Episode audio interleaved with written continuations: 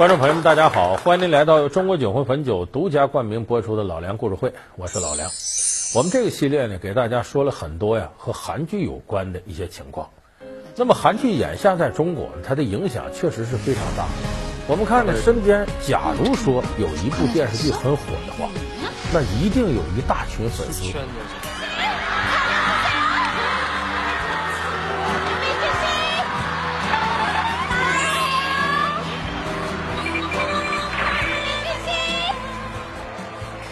大家好，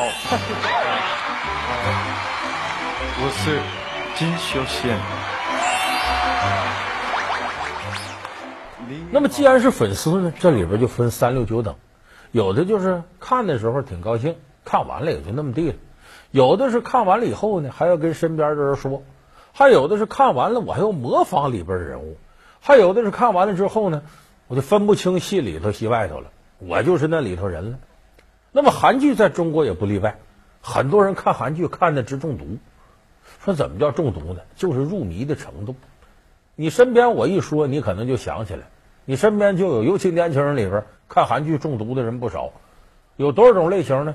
有轻微中毒，有中度中毒，有重度中毒，还有病危的。说你说这有点悬了吧？什么要跟送 ICU 似的？我一说这情况，你就能想起来。你是否在午夜时分追过韩剧？你是否会自我催眠成为剧中主角？你是否效仿韩剧打造自己的衣食住行？你是否因为韩剧影响了家庭，破坏了友情？韩剧病毒汹涌袭来，为何有人无力招架，甘愿受扰？韩剧中毒有何症状？中毒症状又有何法可疗？老梁故事会为您奉上韩剧中毒调查报告。咱们先说这轻微中毒。看韩剧轻微中毒的特征是什么呢？啊，这自个儿祸害自个儿，他不害别人，人畜无害。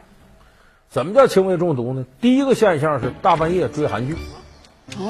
咱们以前节目说过，这韩剧呢，往往周三、周四晚上他那边播，咱这头更新。可是这时候有个问题，韩国电视台周三、周四晚上九点播韩剧。那么说，这这现在网上有直播了，咱就看呗？那不行。人家直播时候是说的韩国话。네옆에오래오래있을수있는방법을찾을거야